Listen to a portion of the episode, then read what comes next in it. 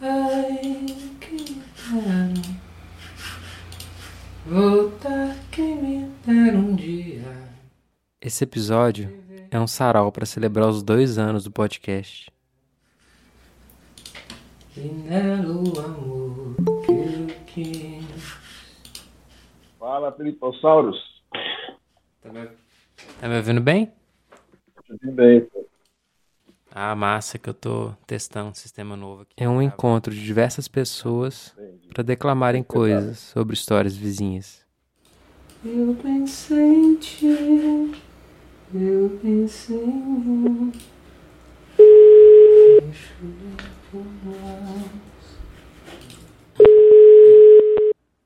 Fala, meu filho. E aí? Estamos sendo gravados? Estamos. Fala CD que eu tô grampeado. Essas falas aqui foram recolhidas ao longo de vários meses, através de diversos meios e canais diferentes. Mas agora, finalmente estão aqui juntas, nessa roda digital, nesse espaço sonoro imaginário. Hello, my darling. Alô? Oi, oi Karina. Oi. Tudo bom? Olá, Felipe. Deixa- Bom Opa, aqui. Ei, beleza? e esse calor, tá bom? Nossa, é, disse que vai chover amanhã, né? Tá... Essa chuva tá mais aguardada que. Ah! E aí, Nado? Oi? Aí choveu? Choveu um pouquinho. Choveu. Anteontem choveu, deu uns trovões fortes e, e ontem choveu. Tá me ouvindo? Tô te ouvindo. Tô te ouvindo. Ah, massa. Deixa eu colocar. Tá dando eco aí pra você? Não, tá não. Não? Ah, então eu vou deixar assim. Minha sugestão é pra ouvir de fone. Pra imaginar que é uma voz da consciência. Só que da consciência de outras pessoas. Como se desse pra acompanhar ao vivo as ideias dos outros, dos seus vizinhos.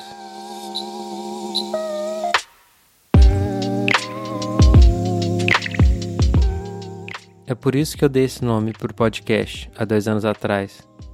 Porque eu acho que a gente sabe muito pouco de como pensam vivem e sentem os nossos próprios vizinhos. Isso me interessa mais e faz mais diferença na minha vida do que a maioria das coisas que a gente vê na mídia. Geralmente é bem separadinho assim. A arte é que fala dos grandes dilemas humanos e o jornalismo fala da coisa cotidiana, das questões sociais.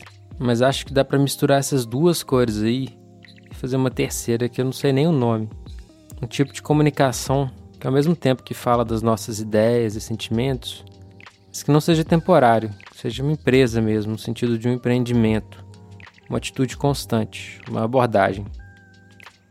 Um projeto político humanista, periódico e presente como um jornal, mas sincero e singular como uma poesia. O Histórias Vizinhas é uma tentativa de fazer isso. Falar sobre o sentido da vida no café da manhã, cobrir as últimas novidades dos corações, fazer psicanálise social com tanta seriedade como se faz análise política e analisar a conjuntura histórica dos relacionamentos. Eu trabalho há 16 anos com comunicação e tanto vendo os bastidores quanto como consumidor, eu percebo que a maioria das perguntas feitas são padronizadas. Só que ninguém sabe explicar por quê. É um cego guiando o outro sem saber para onde estão indo. Aquele jornalismo industrializado está preso na sua própria caverna platônica, confundindo a sombra das pautas com o fogo da verdadeira curiosidade humana. Esse jornalismo, ele está ecoando só suas próprias vozes, mas ele ouve e acha que é uma voz de outra pessoa. Mas eu entendo também, porque a curiosidade humana não dá para prever, ela é selvagem. É difícil mesmo. Ela exige tempo e não ter o controle da situação toda. Tem que ter coragem, mas também paciência e humildade, tanto para ouvir aquela nossa curiosidade lá do fundo que a gente tem sobre coisas que a gente pode ter até vergonha ou medo de perguntar, mas ao mesmo tempo dar um respiro para mergulhar na curiosidade de outras pessoas, ouvir com atenção o que elas fazem e o que elas são. Então, falando em ouvir, vamos começar esse sarau.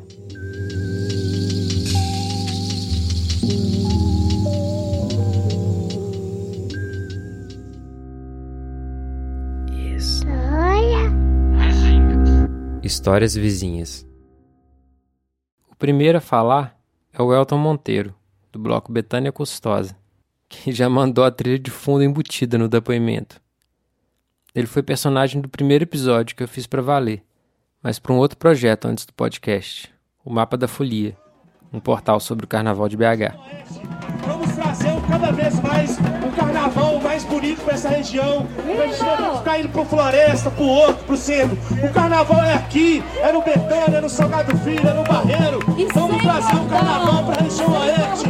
Salve, salve a região Eu lembro do primeiro momento que eu te vi chegando assim, com de bicicleta, vindo de longe, num dia é, de, de uma leve chuva, né? Você chegando lá tão disposto a gravar com a gente e tão aberto, né? Ficou um dia inteiro com a gente, curtindo, gravando seus momentos sem mesmo a gente perceber.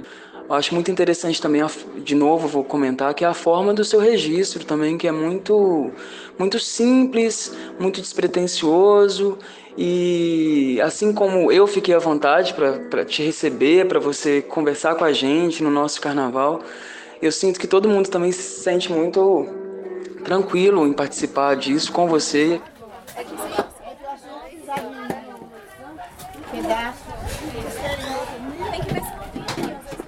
Eu lembro que foi primeiro assim a questão do som mesmo, né, da captação do som que fez da, da obra, né, do ambiente lá do canteiro de obras. É muita informação que de um jeito leve e rápido. Assim. É bem legal. Karina Guedes é uma das criadoras do Arquitetura na Periferia, que foi o tema do primeiro episódio oficial com o nome de Histórias Vizinhas. Eu fiquei um final de semana inteiro acompanhando a turma dela, num mutirão na ocupação da Andara, na casa da Dalila Rodrigues. Eu tava me sentindo um alienígena andando no meio daquela obra com o gravador. Mas a referência que eu tinha de registro é foto e vídeo. Você fica o dia inteiro colado no seu tema. Mas também porque eu não tinha experiência com essa coisa do som Tava querendo compensar pela quantidade. Acho que uma reportagem tradicional de rádio é só pegar uma meia dúzia de falas, um- uma paisagem sonora para cobrir e ir embora. Mas eu fiz uma imersão antropológica mesmo. Fiquei três dias com elas, indo chegando lá cedinho junto com todo mundo, sete horas da manhã e ficando até o final do dia. E pegava entrevistas em vários momentos, quando as pessoas estavam com várias energias diferentes e tentando perceber alguma coisa que era mais singular dali. Até que eu saquei essa coisa do som da obra só com vozes de mulheres. Eu achei muito legal, muito diferente, né? Eu nunca tinha parado para escutar o barulho que, é a obra, né? E principalmente essa questão das vozes femininas no canteiro de obras, eu achei muito incrível. A gente vai escutando, assim, aí toca a gente de uma forma completamente diferente de quando a gente tá lá na hora, né? Ou mesmo de quando a gente tá dando entrevista, porque é um som que você foca totalmente naquilo, né? Eu acho que quando você tá no ambiente e as coisas estão acontecendo, você não, não consegue focar, né? E, do, e sobre a instalação que vocês levaram na Bienal, é, fala um pouquinho como é que vocês pegaram o áudio, ele estava num, num fone de ouvido. É, então, lá na, na, exposição da Bienal Internacional de Escritura de São Paulo, a gente levou tanto o podcast né, completo, que aí a pessoa sentava na mesa e podia ouvir com o fone de ouvido, que aí era mais uma coisa assim, explicativa, dela entender enquanto ela ia folheando ali na mesa os projetos, as fotos. É, a ideia era ter essa, essa experiência sensorial, assim, né, tanto visual quanto auditiva.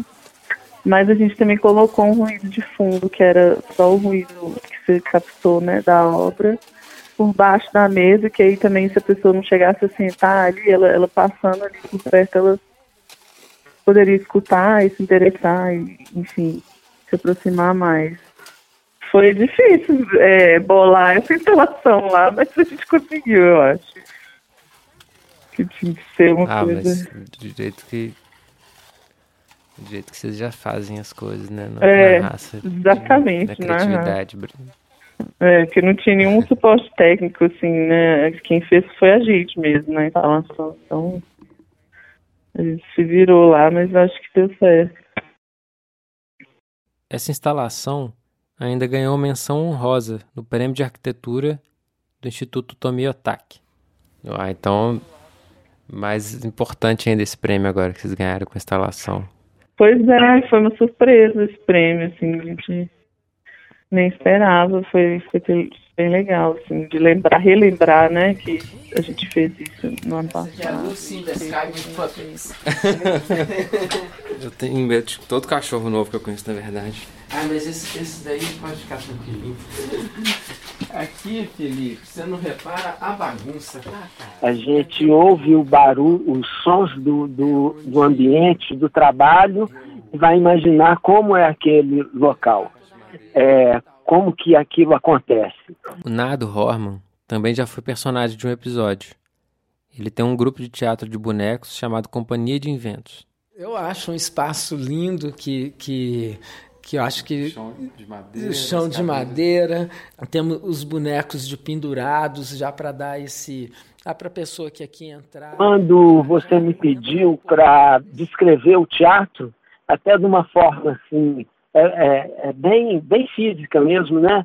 Eu, eu, eu passei por isso vendo, o, o ouvindo outra história é, imaginando como que era aquele lugar, os sons daquele, daquela periferia, o que estava acontecendo, qual, como que é, era, eram as casas ali em volta. Então isso é muito legal. O, isso, e essa questão do, da paisagem sonora, o que, que isso é, transmite em termos de, de mensagem, de comunicação? Provoca a imaginação, uhum. porque uhum. a, a pessoa ela tem que ficar mas tem que, tem que ficar atenta a um universo que muitas vezes ela não não não não está acostumada a, a, a, entender isso como linguagem, né? Mesma coisa que acordar e ouvir passarinho, né, cara? É, uhum. é, se você mora num lugar que, que tem passarinho e se acostuma e não, não presta atenção, mas se você é ligado nisso, você vai sempre acordar, sabe, saber que aquele, o som de cada dia, de cada momento é diferente, ele está acontecendo alguma coisa por, diferente por causa é, é, que os sons estão contando para gente e que é uma comunicação do, do que, que vai além só da, da do, do, do homem com homem, né? Da pessoa com pessoa, né? Uhum. Passa do ambiente, passa da natureza é, é, é, é, ela é muito mais é, abrangente do que só os, os, os sinais né, pela voz. Sensibiliza muito a gente quando a gente ouve outras vozes, né, comentando, falando. É, principalmente agora, uns episódios que eu vi falando sobre a quarentena, né? É muito bom ouvir outra pessoa que você não conhece o rosto. Aquela voz te toca muito. Mas é muito interessante a gente perceber como é que a gente é transportado para aquele episódio, né, para aquela ocasião que é registrada. E é um lugar muito diferente, muito especial de escuta, né? Realmente você tem que estar com um ouvido muito atento, uma sensibilidade muito diferenciada. E a gente se sente muito dentro do episódio. A gente sabe que aquilo já aconteceu, mas a gente se sente participando daquilo. E eu achei muito estranho, né? Porque eu nunca tinha escutado nada parecido com aquele formato. Carlos Alberto faz o podcast de conversas que eu mais adoro, o Roteirices. O trabalho dele mostra que tem um monte de sentimentos, ideias e histórias que a gente pode contar muito antes de ter uma mega produção técnica. Porque o ser humano é sempre o elemento mais importante, tanto do ponto de vista de quem entrevista quanto do entrevistado. Então, se esse entrevistador muda um pouquinho a sua atitude humana, seu ponto de vista, ele já mostra outros pontos de vista completamente diferentes sobre esse outro humano que ele está conversando. O Carlos mergulha de cabeça e coração de verdade nos assuntos das entrevistas. Ele lê os livros, ele pesquisa as obras, pesquisa como amador mesmo. Não no sentido de não ser profissional, porque ele é um grande jornalista que tem uma grande carreira, mas no sentido de amar os temas e não se posicionar como um sabe-tudo. Então, por causa disso, as perguntas que ele faz são muito mais interessantes e sinceras e diferentes do que um jornalista padrão, que até as mesmas perguntas de uma leitura rápida. Ou então também aquele jornalista que sabe demais e nem ouve o entrevistado mais. Nesse sentido, eu me inspiro muito no Roteirices, que é sempre pensar com o coração, manter a curiosidade e pensar sentir de verdade. O que, que você quer tirar daquela conversa? Para além de toda a pesquisa, livros, a parte intelectual, os conceitos, na hora da gravação, você é só um humano na frente de outro ser humano. Eu ouvia episódios em, de podcasts americanos, mas coisas mais formais, assim, de entrevista, né? Uma coisa de rádio que estava disponível em podcast, mas aquele formato, com aquela linguagem, foi a primeira vez. Eu fiquei tão impactado e eu maratonei mesmo, né? Coloquei desde o primeiro. Os primeiros me incomodavam exatamente essa, essa ausência. André Fossati é fotógrafo, meu amigo há mais de 16 anos e também já trabalhou com rádio. Ou seja, me tirou de uma zona de conforto, de um mundo que eu conhecia bem, por ter feito rádio é, é, é, comercial. Uhum. E, que, e que eu entendi, ouvindo, o quão é, é, é compreensível. Histórias Vizinhas é uma grande generosidade, porque quando você compartilha a possibilidade de escuta do outro, a gente se aproxima, a gente fica na mesma página e, e você passa a entender melhor as pessoas. É como aquele vizinho que você não cumprimenta, não sabe como é a vida dele, tem um universo inteiro acontecendo ali, mas como eu nunca o escutei, ele é um estranho para mim. Né? Então você, quando disponibiliza um episódio desses, assim, você abre a possibilidade da escuta. E eu acho que as pessoas precisam escutar. A, as redes sociais deram deram voz a todo mundo. Então, todo mundo que não falava agora quer falar. Eu não quero mais escutar, eu quero falar o que eu acho.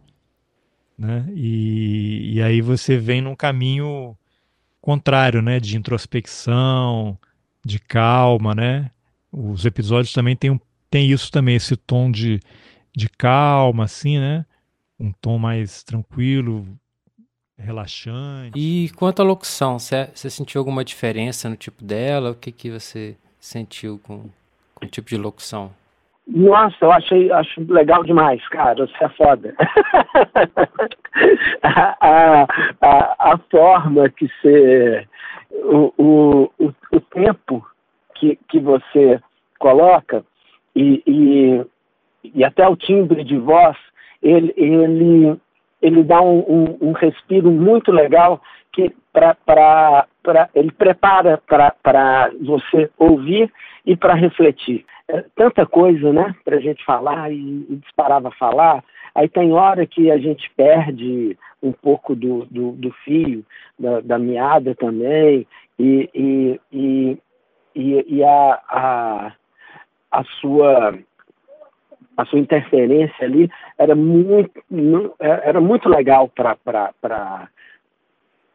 para nortear e, e, e, e, e, levar reflexão também porque senão a gente só conta caso né só conta conta conta conta conta e, e, e ali a gente conseguia é, é meio que, que pensar junto também a conversa se dá numa tal velocidade, o meu pensamento tem espaço para elaborar a respeito daquilo que eu estou ouvindo.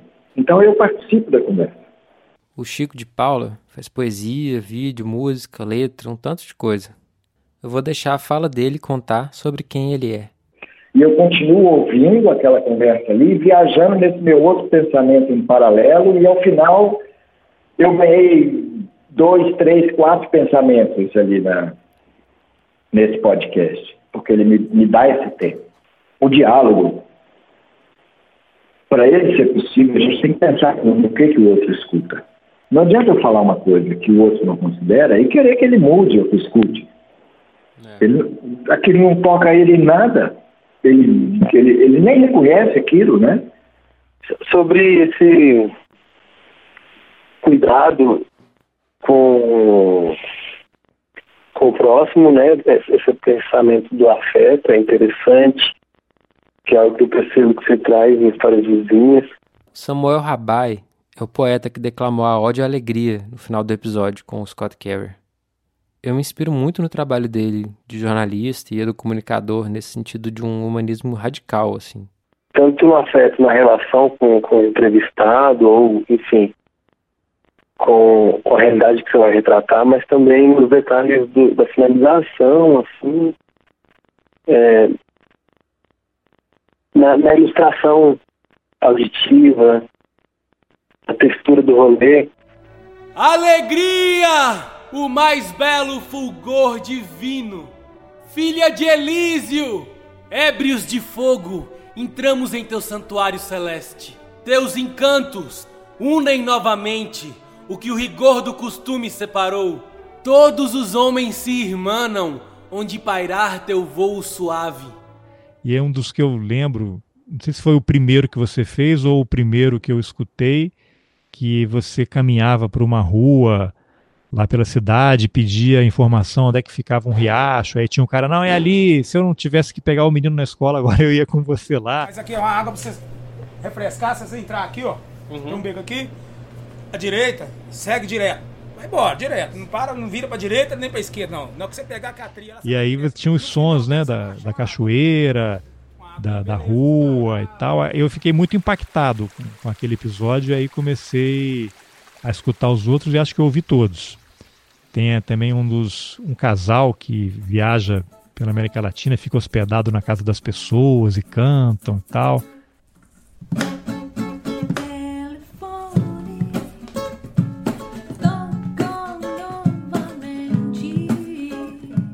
E quando você tem essa abordagem com as pessoas, você revela o que tem de melhor nelas. É não que elas sejam necessariamente boas, mas você ali, as pessoas elas estão dispostas, principalmente no interior. Eu não sei em que cidade foi que você gravou essa do cara lá da, da queda d'água, lá que o cara só não ia porque tinha que pegar o filho na é, escola. Pertinho uma. Sabará, que é a cidade que deu origem É, então, mas é uma coisa assim meio do interior, né? Da, da, confiança, né? Você chega e pergunta, o cara, ele não vai só dizer onde é, ele vai te levar lá se ele tiver a possibilidade, né? Então, é uma uma escuta que permite uma reconexão. Muito bacana. Fiquei até emocionado aqui. Legal demais ouvir isso, porque é. é de propósito, é uma construção. E é uma construção aberta, né? No sentido de isso é a regra e vocês têm que entender desse jeito. É, é, isso é uma proposta. Vocês vão entrar nisso? É, é um fio, têm... tem um fio, né? Você vai estar tá desenrolando ali. Quem quiser vai, vai puxando, né?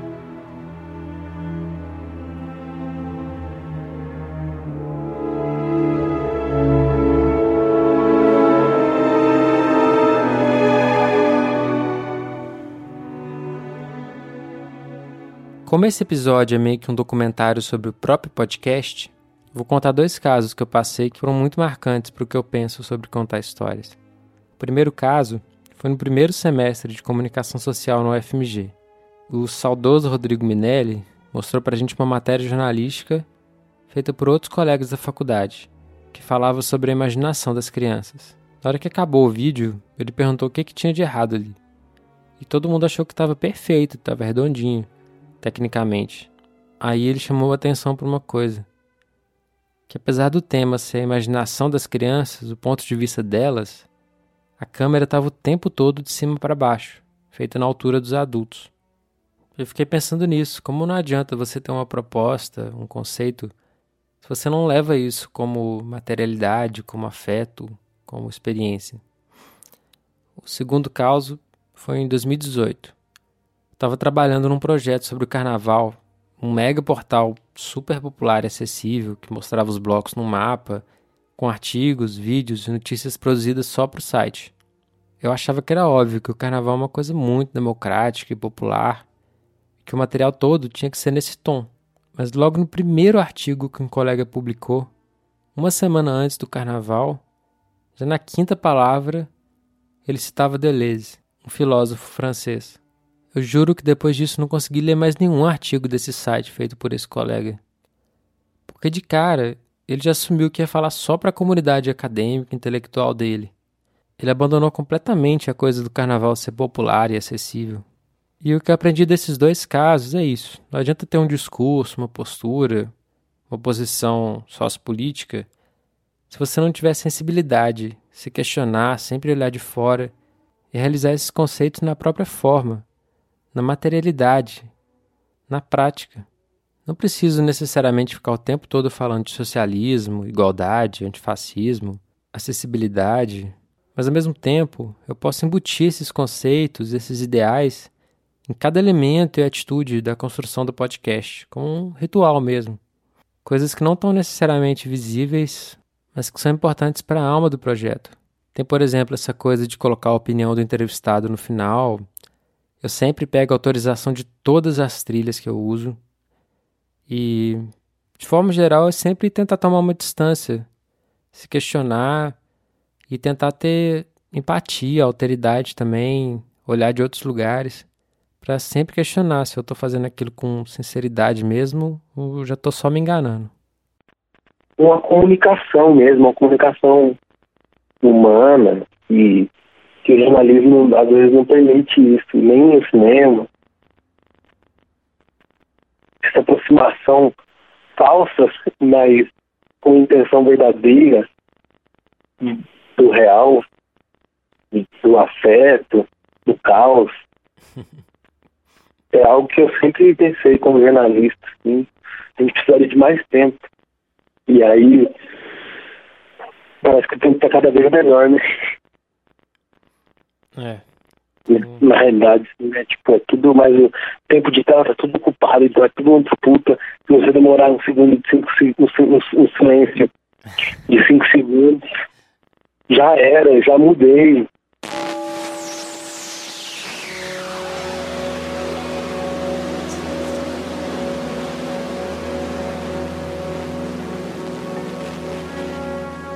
Eu fico lembrando da trilha que você fez para a exposição lá na, na Casa Uni. Uhum. Una, Una. Una. É, aquela trilha é muito, é muito extraterrestre.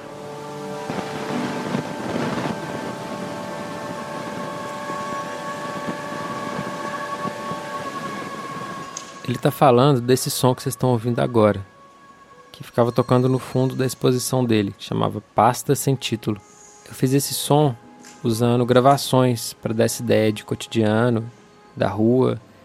Também coloquei alguns instrumentos que os timbres e os tons vão se misturando e confundindo com os tons da cidade. Eu tive esse momento também antes do podcast. Eu estava querendo ser sound designer. Estudei um pouco disso, de gravação, técnica de microfones e equipamentos e bastante de música também, música eletrônica, canto, violão erudito, compus umas coisinhas. Mas depois eu fui vendo que o podcast eu podia juntar tudo isso e ainda realizar alguma coisa prática e mantendo uma base sempre na preocupação social. Aquilo é muito doido, cara, porque tem você ali jogando videogame, eu conversando com você, o cara martelando no vizinho, um som que vai de uma frequência que não é unitária, que ela não é contínua. Uma frequência que ela tem seus seus seus cortes. Uhum.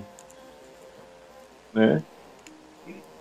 E eu vi pessoas dizendo que piraram com aquilo, de entrar na sala e ficar vendo as fotos ouvindo aquilo. Teve gente que saiu porque não aguentou. É mesmo? Não contou isso na época, não. É, houve um incômodo. Houve, porque não é todo mundo que consegue ouvir determinadas coisas a onda sonora ela é codificada numa área do cérebro que está ligada não só ao equilíbrio, porque o ouvido determina o equilíbrio, né? que está relacionada também à memória. É isso que você fala, que você falou, de ter um podcast que fala mais lento, fala mais tranquilo, que tenha, que tenha espaços, que possa até ter silêncio. Sim. Hoje em dia, alguma coisa que tem um silêncio de mais dois ou três segundos, a pessoa imediatamente relaciona com parou, desligou. É. né? A gente está conversando aqui, eu fico, você ou eu ficamos cinco segundos calados, duvido que a gente não falou. Oi, tá me ouvindo? É difícil ficar em silêncio.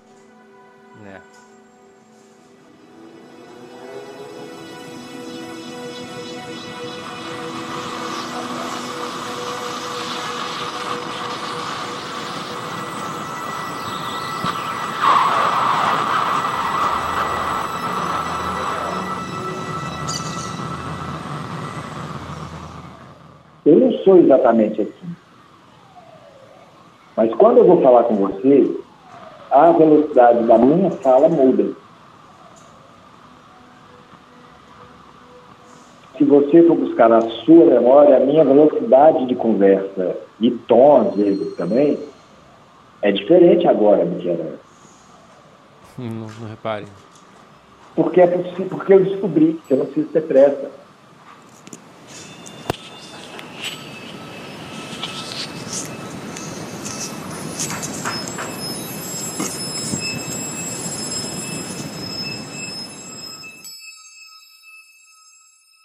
E, e, uma coisa que eu achei interessante é que você manda os episódios para as pessoas escutarem antes de publicar e coloca o comentário delas no final, né? Que é que eu achei curioso aquilo, né? Fiquei imaginando assim, poxa, e se alguém não gostar e não concordar e, e não quiser que isso seja divulgado, se arrependeu de falar alguma coisa, acho que foi uma atitude corajosa e honesta.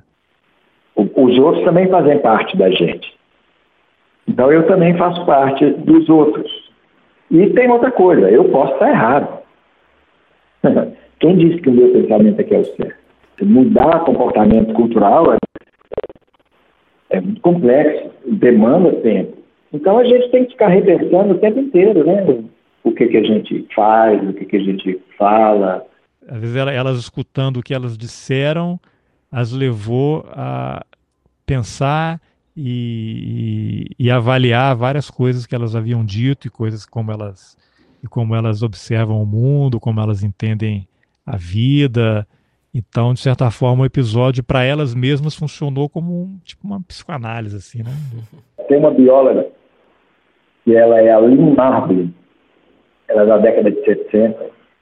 Ela foi a primeira cientista a a, a, dar um, a, a, criar um avanço na teoria do Darwin. Então, que essa ideia né, de guerra, de, de, de né, que está um pouco na, né, de combate, de sobrevivência do mais forte, parará, parará, que ela provou cientificamente que a evolução se dá na simbiose. É, tem aquelas bactérias que vivem dentro da gente, né?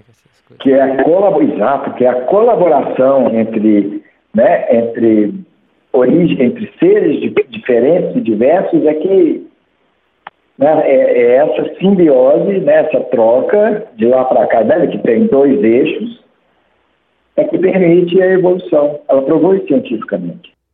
Acho que tudo que a gente faz tem implicações em diversos níveis, assim, biológico, espiritual, político, econômico, tudo ao mesmo tempo.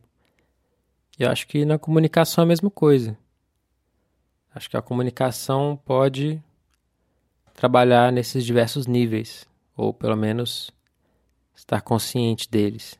Eu acho que esse formato de podcast tem um potencial muito grande para ser desbravado em português. Como poesia, como articulação social, como mágica, como comunidade. E não estou falando isso puxando sardinha só porque é o meu lado mas comparando com vídeo, texto e foto mesmo que eu já trabalhei. A voz tem tanta informação que está além das palavras, tem as entonações, os ritmos, suspiros, sussurros, até os engasgos e assopros, que falam tanta coisa que não dá nem para explicar com palavras, claro. A voz manda mensagens muito sutis, mas potentes para o subconsciente, para o coração, para a alma e até para o ouvido também. E a voz também tem esse papel de ser mais igualitária e honesta na mensagem, porque é o nível mais básico de comunicação. Cada ser humano só tem seu próprio corpo para escolher como vai se expressar. E com o podcast, agora essa voz tem um caminho técnico muito fácil de ser transmitida e publicada. Também ficar disponível como memória, como acervo, futuro, para ser encontrada depois. Ele não é acessível pura e simplesmente. Ele é acessível a todos. Se eu quiser começar a fazer um podcast, eu começo a fazer um podcast agora. Alguém vai achar. Né? É, é um trabalho de arqueologia. Para quantas pessoas a gente precisa realmente. Se alguém vai ouvir ou deixar de ouvir isso daí, é relativo. E até que ponto eu vou continuar sendo extra, ou insólito, ou incomum. Um novo plano, uma nova meta. Saiba bem pra que santo serve. Planta é certo, fruta é incerto. Nota de corte vai ficar mais alta. Seus papo bobo não vai fazer falta. Se o papo é jogo, quem que dá as caras? Papo é notícia, quem que dá a pau? Um novo plano, uma nova pau. Acho que só o fato de tentar experimentar uma coisa nova já é isso de abrir caminho, de colocar marcos e bandeiras em lugares não explorados. Mesmo que isso seja uma furada depois, que esse formato seja um fracasso no futuro, que nada disso dê certo, pelo menos eu fui lá e vi de verdade o que estava certo ou não. Mas tentando fazer uma previsão e um desejo para o futuro, fico pensando se um dia essa conversa mais lenta vai sair de moda. E todo mundo vai falar rápido e explosivo como um youtuber de agora. Eu acho que não. Eu acho que o ser humano é basicamente o mesmo há milhares de anos e ainda vai demorar para mudar. Uma prosa com calma ainda é o melhor formato e tecnologia quando é para trocar ideias mesmo. Vale um pouco para como pensamento para tudo que a gente tem escutado, né? Assim, eu acho que até as músicas mesmo, elas começaram a, a ter um outro ritmo, né? Você tem uma outra onda aqui, por exemplo, vai pegar aqui. É, não é à toa que se tem essa onda de canção no mundo inteiro agora, uma canção mais num beat né, menos acelerado, uhum. num andamento mais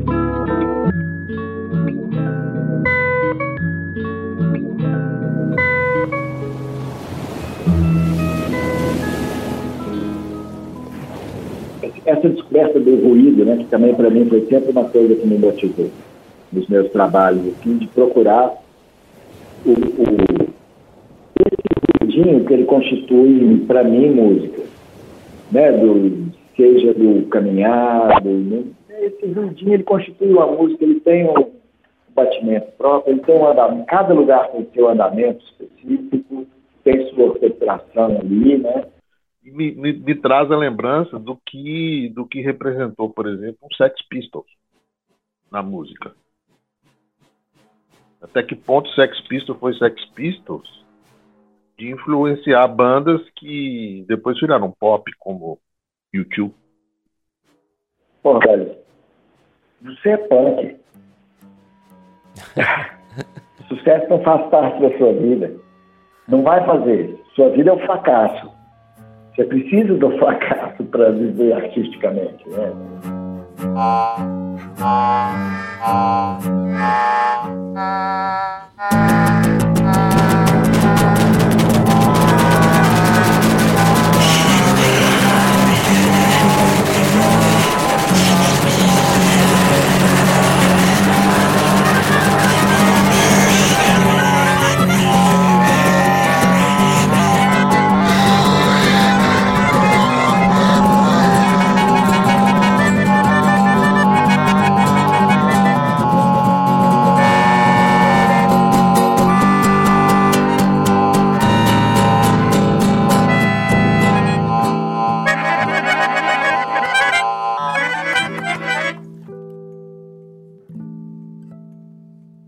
terminar, mas deixando em aberto, em poesia, apontando para alguma outra coisa além, tem o um depoimento mais lindo que eu recebi, que tinha que ficar para o final. Meu colega da Rede Minas, Fred Augusto, fecha esse sarau com palavras inspiradíssimas que ele me mandou direto do coração para o microfone de celular, pouquíssimo tempo depois que eu pedi uma fala sobre o podcast. Muito obrigado, Fred.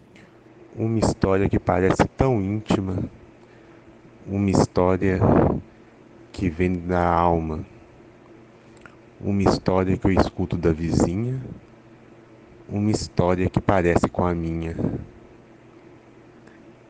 A origem vem da fala, a oralidade nos constitui. Uma história que se esquece, mas que se, mas quando ouvimos, lembramos, lembramos de quem somos, de onde viemos e para qual aponta o nosso futuro. Essa é uma história vizinha, que de vizinha não tem nada, porque é minha. Se é minha, é sua. E se é nossa, não é de ninguém, porque é uma história. História não se apaga. Uma história se passa. E, e assim que queremos que continue. Uma história vizinha que se passe de geração em geração. Mas que não seja apenas minha, nem da minha vizinha. Que seja nossa e que seja de ninguém. Uma história. Como podemos defini-la?